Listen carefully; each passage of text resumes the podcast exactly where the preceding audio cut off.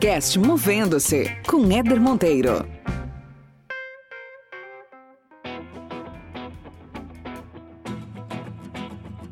Eu não adorava fazer os budgets, fazer as análises, aquilo não era o que me, me movia. Até que chegou uma hora eu falei, deu, não quero mais, agora eu vou mudar de vida. Quando eu resolvi sair de finanças, todo mundo me falava: "Mas você é doida. Você tá muito velha para mudar". E aí eu tentei fazer da crise uma oportunidade.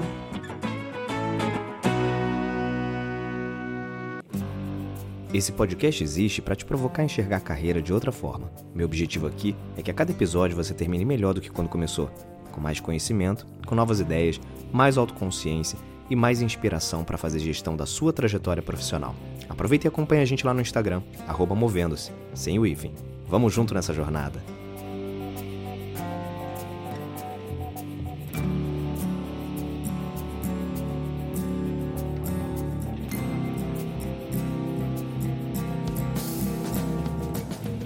Muito bem, muito bem. Começando mais um episódio do podcast Movendo-se, sempre com convidados muito especiais, pessoas que podem trazer aqui conteúdos que vão te inspirar, vão te fazer repensar alguns movimentos da sua vida, alguns movimentos da sua carreira.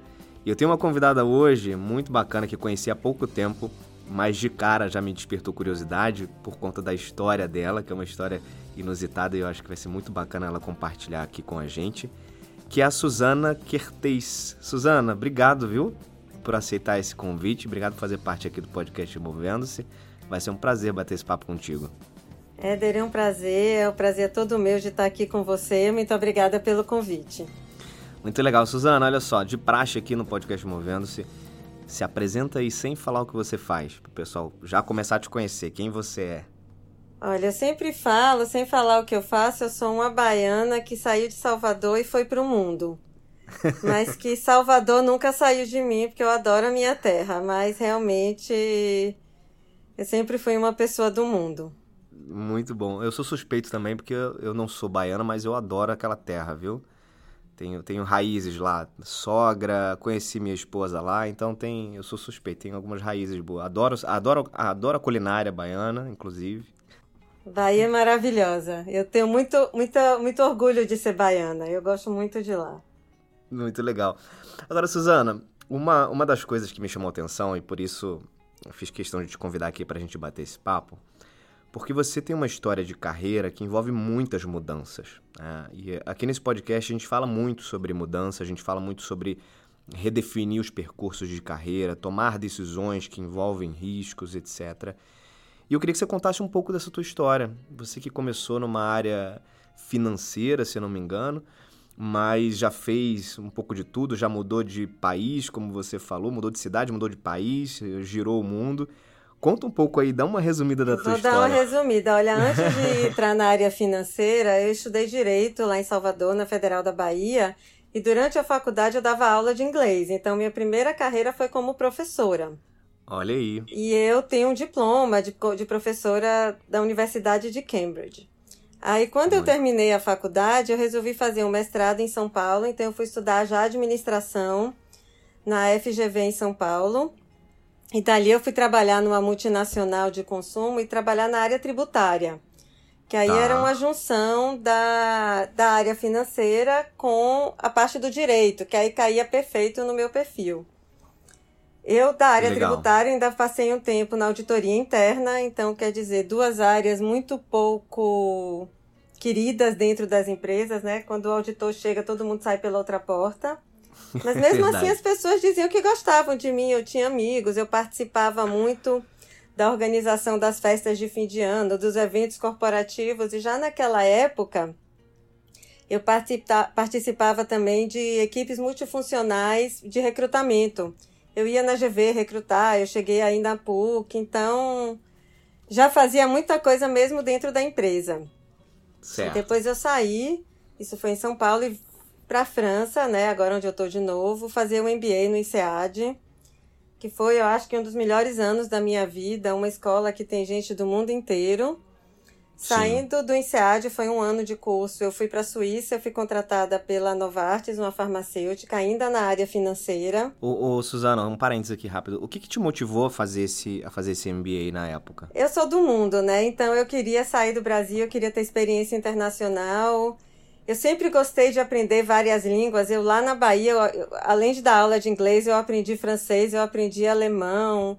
E eu sempre tive essa vontade de querer ser do mundo. Legal. E o INSEAD é o MBA mais internacional que existe até hoje. Não existe mais, mais internacional do que isso. Então, fui. Aí depois eu fui para a Suíça, aí eu estava num programa de desenvolvimento pela Novartis na área financeira.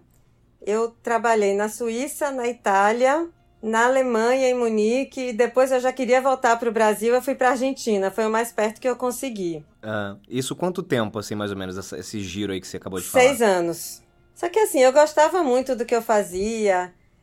Então, trabalhar em todos esses países, ter uma exposição ao headquarters de uma empresa como a Novartis era algo maravilhoso, mas eu nunca me senti uma financeira. Sim, porque a tua, a tua origem é, era do direito, né? Do direito, mas não por isso. Assim, o meu perfil, eu não. Eu não adorava fazer os budgets, fazer as análises, aquilo não era o que me, me movia. Eu sempre gostei certo. muito de gente. E aí, Legal. quando eu saí da Novartis, eu voltei para o Brasil, ainda cheguei a trabalhar mais um tempo em finanças, até que chegou uma hora eu falei, deu, não quero mais, agora eu vou mudar de vida. E aí eu tive uma coach maravilhosa que me ajudou muito nessa transição. A gente fez um estudo, um estudo grande do meu perfil e aí a gente chegou à conclusão, depois de alguns meses de trabalho, de que recrutamento poderia ser uma opção para mim é, trabalhar como headhunter e tudo isso. E aí. Por conta de toda essa bagagem, toda essa experiência que você adquiriu aí nos últimos. É, ao longo dos últimos anos. Nos últimos anos. E aí. Agora, uma, uma, coisa, uma coisa legal, pegando um gancho aqui rápido, Suzana, no que você está falando. É, você falou que você teve uma, uma coach aí que te ajudou muito nesse processo, né? Uhum. E só, é só importante reforçar isso, gente, com, com vocês que estão ouvindo a gente. Infelizmente, essa profissão de coach, ela ficou muito uh, desvalorizada nos últimos anos, especialmente aqui no Brasil, por conta basicamente da popularidade que se, que se ganhou, uh, muitas formações acontecendo, nem, nem todas de qualidade, e acabou que virou até um, um criou-se um rótulo até negativo né, para o processo de coaching e para as pessoas que trabalham como coach. É, em parte com algum sentido, porque acabou aparecendo muito profissional fraco no mercado, né, fazendo trabalhos aí que não são trabalhos de qualidade. Isso, infelizmente, acaba manchando um pouco é, essa atividade. Mas eu queria só reforçar pegar esse gancho aqui da, da Suzana, que existem profissionais sérios, existem coaches sérios, e um trabalho sério, né, feito por um coach, pode realmente trazer muita, muito auxílio e contribuir com o processo de transformação de carreira, né? Eu acho que isso aconteceu com você, né, Suzana? Não tenho a menor dúvida, a minha coach hoje é uma grande amiga, uma pessoa maravilhosa e muito competente. Então, eu acho que o principal que um coach ou até um mentor de carreira traz para você é pensar junto com você. É que eu acho que as pessoas acham que talvez, ah, eu vou contratar alguém para arrumar emprego para mim. Não é isso. A ideia ali, ali era me ajudar a pensar e trazer uhum. ferramentas para me ajudar a pensar e a direcionar minha carreira. E foi isso que ela fez comigo. E foi sensacional, assim. Eu recomendo muito, como, mas foi o que você falou, Éder. Em qualquer área do mercado tem gente boa e gente não tão boa. Gente séria e gente que não é séria. Você Sim. tem que pegar um profissional sério que vá. que saiba te ajudar, que saiba te instigar a fazer você pensar. Então a ajuda dela foi fundamental. Sem ela, eu não teria chegado onde eu cheguei. Espero que ela esteja escutando a gente. Qual é o nome dela? Estela. E a Estela fez muita diferença na minha vida, então. E faz até hoje, porque ela é uma pessoa muito boa. Então, e foi fundamental eu ter ela ao meu lado, porque foi assim que a gente chegou junto e me deu segurança na hora que eu fui buscar essa mudança. Porque, ao contrário do que acontece com a maioria das pessoas, na hora que a gente chegou a essa conclusão, eu fui atrás das empresas de, de busca de executivos para me candidatar. Uhum. E eles geralmente não gostam. É, os headhunters eles preferem achar as pessoas. Só que aí eu, através também das minhas conexões, do meu networking, eu consegui saber a empresa que estava buscando gente Fui atrás deles. E, e aí você tem um, um fator que ajuda muito, o fator sorte, que a pessoa que eu entrei em contato, que eu não conhecia, gostou de mim e resolveu apostar em mim, porque eu, eu cheguei para ele basicamente e falei: Olha, eu quero fazer isso que você faz, nunca fiz isso antes, mas acho que eu sou boa. E ele comprou a ideia. Legal. Como você tem que perguntar para ele, porque aí eu não sei. Mas um assim, fui, tra fui, trabalhar numa empresa. No começo era muito difícil. Você imagina, uma pessoa que trabalhou anos em finanças, com contabilidade, fechamento contábil, tinha que lidar com cliente, ter jogo de uhum. cintura. Eu acho que eu sou assim naturalmente, eu sou muito extrovertida, mas eu nunca tinha feito isso. Então, Sim. Começo não foi fácil, mas eu fui aprendendo o negócio aos poucos, me sentindo mais confortável. É porque o papel de, de headhunter não é só fazer entrevistas, né? Tem muita coisa por trás aí, tem os bastidores que nem sempre aparecem. Você né? tem que ter. O principal, além de você gostar de gente, você tem que ter é, habilidades comerciais, né? Porque você se vende. Você vende, você tem que vender o seu trabalho, a sua competência. Então, isso às vezes não é óbvio. Mas aí eu cresci uhum. muito na, na profissão, eu tive muito sucesso, graças a Deus. Eu acho que eu conquistei clientes, fiquei, conheci muitos candidatos, assim, e me encontrei naquele mundo das pessoas da área de recrutamento. Acabei saindo porque eu recebi o convite de um cliente para ir trabalhar com eles, mas acabou que não foi muito legal porque não, não foi o que a gente esperava, então acabei não ficando muito tempo. E aí eu já tinha um relacionamento aqui na Europa, eu hoje estou em Paris. E aí resolvi vir para cá. Nessa época que você estava trabalhando como headhunter, você estava em qual? Você estava onde? No Brasil. Você já tinha, você tinha voltado para o Brasil? Já tinha tá voltado para o Brasil, foi. Quando eu saí de finanças, eu voltei para o Brasil. E aí eu consegui um trabalho em Londres, que foi o mais perto que eu consegui. Fiquei em Londres um ano, foi muito bom também para adquirir uma experiência na área de recrutamento fora do Brasil, que a minha experiência anterior tinha sido em finanças.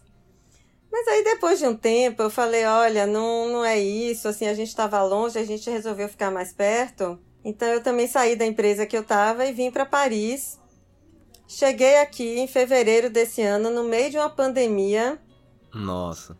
Que a ideia inicial era procurar um trabalho na área de recrutamento. Eu falei, gente, isso não vai acontecer numa crise danada que está aqui na França e tal. E aí eu tentei fazer da crise uma oportunidade. Eu comecei a receber convite para fazer live, para falar sobre currículo, falar sobre carreira. Eu no começo achei que era só uma brincadeira. Ah. Aí depois as coisas foram dando certo, eu acabei criando um perfil no Instagram para dar dicas de carreira. Para quem quiser Legal. depois me seguir, é o Headhunter Secrets. Boa, vou colocar na descrição aqui Coloca na, na descrição. E aí eu comecei, as pessoas começaram a me ligar, comecei a receber mais convites para fazer apresentações e lives. E agora eu estou trabalhando como consultora, mentoria de carreira. Eu falo que não é muito coach, que é mais uma mentoria de carreira, né? Porque uhum. o mentor, ele divide a experiência que ele tem. O coach, ele instiga a pessoa a procurar dentro dela alguma solução, algumas respostas. Eu gosto, Sim. eu acho que o meu maior valor agregado que eu tenho é a própria experiência que eu trago, a vivência em tantos países. Essa experiência de ter sido executiva, de ter trabalhado com recrutamento e agora estar tá ajudando as pessoas, é o meu maior ativo, vamos dizer. Então eu me considero mais uma. Em inglês a gente fala que é counselor. Então uhum. é uma uhum. conselheira, é um, uma mentoria Sim. mais do que um coaching simplesmente. Então eu agora tô, já fiz várias certificações como a que eu te conheci para me aprofundar mais nesse tema.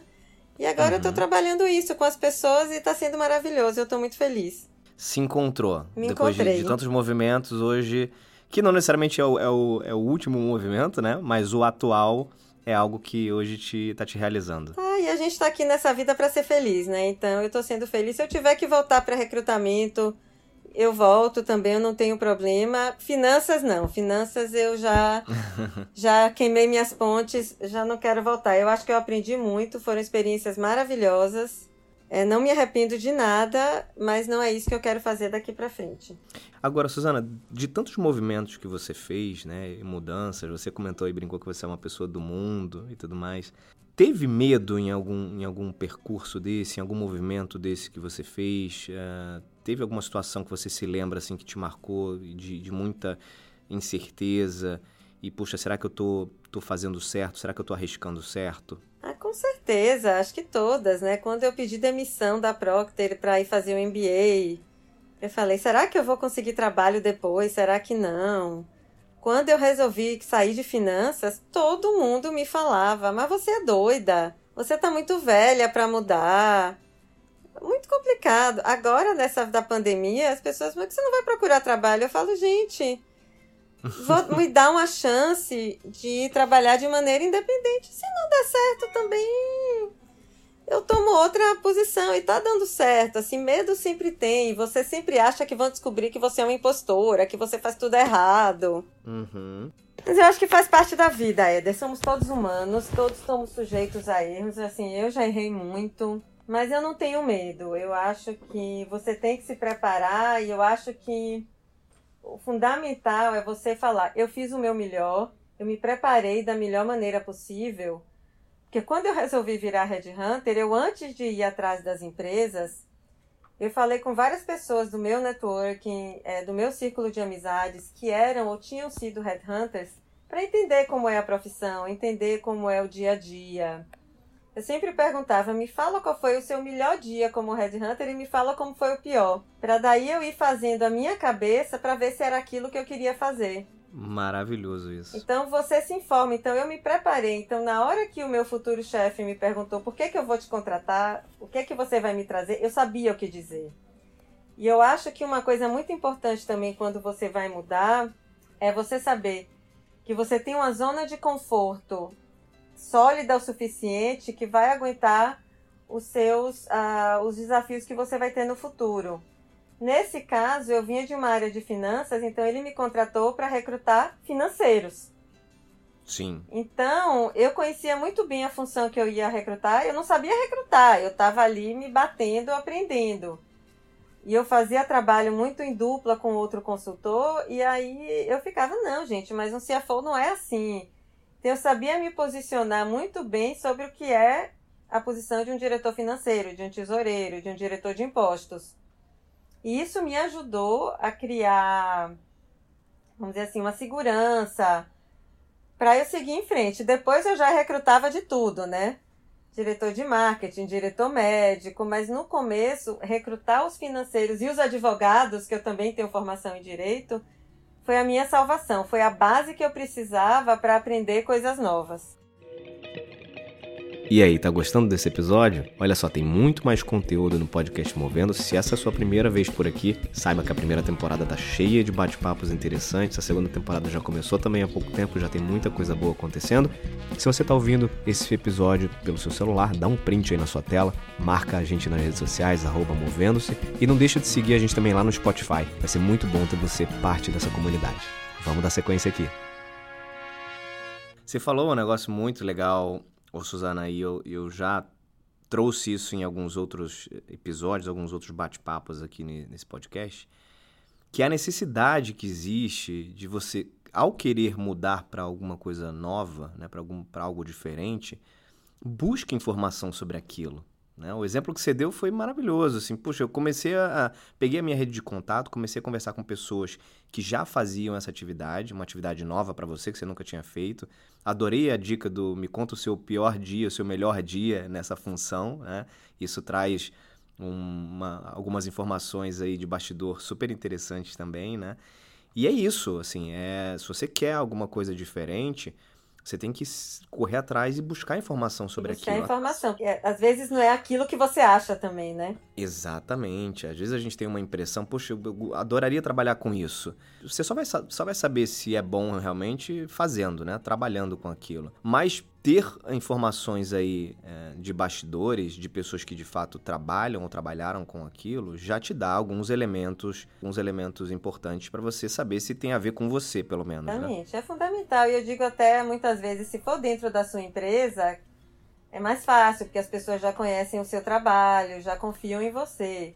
Eventualmente você pode ir para um projeto, fazer alguma coisa temporária na outra área. Mas você tem que saber do que você está falando, senão é aquela coisa, né? Cuidado com o que você deseja, porque você pode conseguir. exato, exato. Agora, Suzana, você que tá, você tá uh, hoje na França, morando em Paris e está fazendo esse trabalho aí de, de apoio, né, a, a processos de carreira e tudo mais. Você uh, tem focado mais num público brasileiro ou aparece de tudo? Qual, qual, tem, qual tem sido o perfil assim de pessoas que têm te procurado? Aparece de nacionalidade, de tudo. Eu acho que eu tenho cliente na Espanha e muito no Brasil. Como eu estava uhum. no Brasil até dois anos atrás, então eu tenho um networking bastante sólido no Brasil. E é um mercado que eu conheço melhor até hoje, onde eu acho que eu posso agregar mais valor. Mas uhum. é muito Brasil e Europa, o que eu estou focando. E pessoas, eu digo que vai até nível de gerência, diretoria e eu trabalho. Desde estudante, certo. aí depende muito do que a pessoa quer, do que a pessoa qual é o objetivo, né? Tem como objetivo. E se eu achar que a pessoa me contactar que eu não sou a melhor pessoa, eu vou dizer. Sem dúvida. Agora, você que trabalhou já no Brasil muitos anos e, e trabalhou em outros, outros países aí na Europa, é, você consegue perceber diferenças significativas no, no, estilo de trabalho, no estilo de, de como as pessoas conduzem suas carreiras, né? Quando você compara, por exemplo, o brasileiro a outras nacionalidades, Suzana? Consigo. Eu acho que eu trabalhei muito tempo entre Alemanha e Suíça e eles são muito focados. Então, desde o estilo de trabalho, assim, eles trabalham, sei lá, das sete da manhã às quatro da tarde, são super eficientes, não ficam tomando cafezinho o dia todo e tem uma qualidade de vida muito boa. Uhum. Já o britânico, ele tem a pior qualidade de vida. Às vezes eu acho que o britânico, ele acha que nasceu para sofrer. e ele fica três horas no trem. Agora com a pandemia eles devem estar adorando, trabalham. Eles, eles, eles não conseguem dizer que não vão fazer alguma coisa. Eles estão sempre disponíveis e não prezam qualidade de vida e são pessoas muito focadas nos títulos. Certo. Então, lá eu recrutava muito financeiro. Então, um financeiro, por mais experiência que tenha, se ele não tem o título de Chartered Accountant, que é como se fosse um CRC no Brasil, só que é um pouco mais difícil de conseguir. Se ele não veio de uma universidade boa, ele vai pagar por isso até morrer. Ah, é? É, eu já acho que no Brasil, por exemplo, como muitas vezes a faculdade é uma ótima ferramenta de mobilidade social, o fato de você não vir de uma faculdade tão boa, mas depois você cresceu na carreira, você mostrou que é competente, a sua faculdade fica menos importante já no estágio mais avançado da carreira. Então, eu acho que nesse é aspecto, menos preconceito. Na Inglaterra, isso é muito complicado. Então, o título lá conta muito, conta. independente do estágio de carreira que a pessoa se encontra. Exatamente. Na Alemanha e na Suíça, menos. Aqui na França, eles contam. Aqui na França, tem o negócio das Grandes Écoles, que são as melhores faculdades é, do país.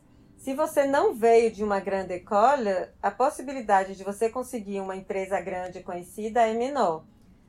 Dizem que todos os presidentes da França estudaram nessas grandes écoles. Eu não sei se é verdade, se eu ouvi dizer, tá? Ah. Se for mentira, me perdoe. Mas é o que o povo diz aqui. Então existe muito isso também. Então eu não sei como nós somos um país emergente, talvez. Então isso eu acho legal do Brasil, porque às vezes a pessoa não teve dinheiro para pagar a melhor faculdade, não teve condições porque tinha que trabalhar ou começou depois se ela se destaca no trabalho, não tem por que ter que ficar Sim. sofrendo preconceito pro resto da vida por causa disso, entendeu? Acho que você pode fazer uma pós-graduação, você Existem tantas maneiras de você se destacar que eu acho isso uma bobagem, mas o mercado é assim. Muito curioso, muito interessante entender um pouco dessas, dessas culturas, porque existem muitas culturas de trabalho diferentes, né? Nossa, tem tanta coisa. Eu me lembro que na Suíça, eles respeitam muito o horário, coisa que na Inglaterra não é verdade. A pontualidade britânica é linda. Ah, é? É linda. Olha aí. Eles não, eles não são como no Brasil, assim, que atra tudo atrasa, mas. Sim, sim. Mas na Suíça, uma vez eu fui num treinamento, logo que eu entrei na empresa, tinham várias pessoas para falar. Então, vamos dizer, eu falo das duas às três, você das três às quatro, outro das quatro às cinco. Tá, eu das duas às três, às três horas corto o microfone. Se você atrasa, se eu atrasar, azar meu. Azar o seu. Porque é uma, é, é uma questão de respeito. Porque se eu atrasar, eu vou te atrasar, eu vou atrasar o outro. O meu tempo não é melhor Claro. do que o seu, nem o seu melhor do que o meu. Então você que se organize e fale no tempo que lhe foi dado. Senão você vai Com ficar com certeza. cara de besta. E, é, e, e, sinceramente eu acho ótimo. Acaba disciplinando, né? É, é aquela história, né? Ou você, ou você aprende na dor ou no amor, né? Exatamente.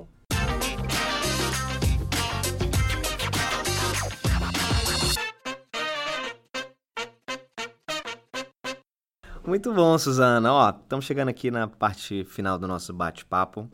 E aí eu queria te convidar a participar agora do Momento Movendo-se.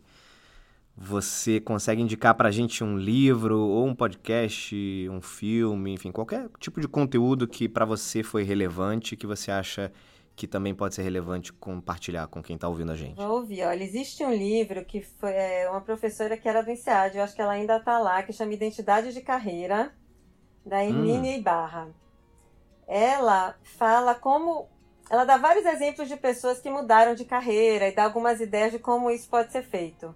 É muito legal, é de uma leitura super fácil, existe traduzido para o português. Então, uma dica relacionada à carreira.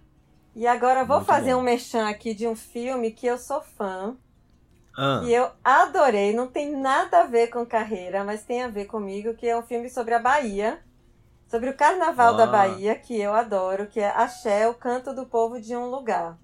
E o merchan, porque o diretor do filme vinha ser meu primo. ah, que legal. tá É- é, disponível é no recente, não é? Recente? É super recente, eu vi no cinema e ele tá disponível no Netflix aí no Brasil. Ah, legal. Eu, vi, eu, vi um, eu recebi um vídeo há pouco tempo, nesses vídeos de WhatsApp que o pessoal compartilha, que era como se fosse um teaserzinho falando, mas eu não sabia nem que tinha lançado ainda. Lançou já no Netflix. E é muito, muito lindo o filme, mas assim, eu já vou Que avisando legal. que eu tenho interesse, que eu- o diretor é meu primo, gente, mas o filme é Conflito ótimo. de interesses É aqui. porque é Kertes, é o mesmo sobrenome que eu, não dá pra esconder. Legal, uma boa dica, boa dica também. Muito bom. E, Suzana, conta pra gente uma pessoa que te inspira. Uma pessoa que me inspira é o Hum. Mandela. E Tá. por quê? Porque ele foi uma pessoa que sofreu o diabo, ficou 27 anos preso.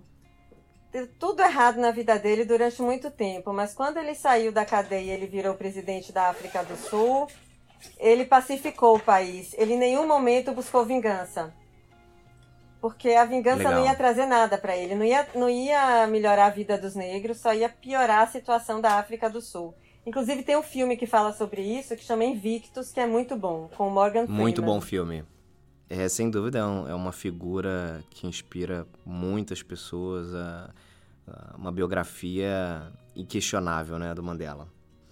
Muito bom. E pra gente fechar, se você tivesse a oportunidade de falar com a Suzana lá no início da carreira dela, formada em Direito, se pudesse conversar com você lá atrás, com a cabeça que você tem hoje, com as experiências que você viveu, o que, que você falaria pra você? Eu ia falar em primeiro lugar, julgue menos as pessoas. As pessoas são diferentes e elas têm os seus motivos, então se você falar muito ou falar pouco, se você segue um caminho de carreira ou outro, ser mais tolerante em relação a isso e, e com certeza para eu escutar mais e falar menos. Eu até hoje preciso ouvir isso porque eu falo demais. Mas um dia eu chego lá. Muito bom, muito bom. Suzana Kertez, muito legal falar contigo. Que história bacana que você tem aí de, de trajetória, de carreira, de vida e que caminho legal que você está trilhando aí também. Tenho certeza que já está dando super certo. Compartilho desse mesmo sentimento que você tem em trabalhar impactando a vida dos outros. É por isso que esse podcast existe, né? Afinal de contas. Então, muito bom conversar contigo. Você falou do teu, do teu Instagram, eh, eu vou colocar aqui na descrição. Algum outro contato para quem quiser te conhecer melhor, quem quiser procurar, por exemplo, eh, algum, algum trabalho seu? Olha, eu tenho o meu LinkedIn também, Suzana Kerta, está lá, tem a minha trajetória, pode entrar em contato comigo. O Instagram mesmo, Headhunter Secrets, é um binóculo, que é o meu logo. E muito obrigada pelo convite, Éder, é sempre um prazer falar com você. Obrigado você, viu? A gente se encontra em alguma outra oportunidade. Obrigado você que está escutando a gente até agora. Se conecte também nas redes sociais do podcast Movendo-se, que é o arroba Movendo-se. Se quiser mandar algum tipo de e-mail, entrar em contato, tem o eder mon- eder.monteiro.movendo-se.com. e fica atento aí a outros capítulos, outros episódios, outras resenhas. Tem muito conteúdo que já está no podcast e tem muita coisa boa vindo pela frente também. Beijos e abraços, até mais.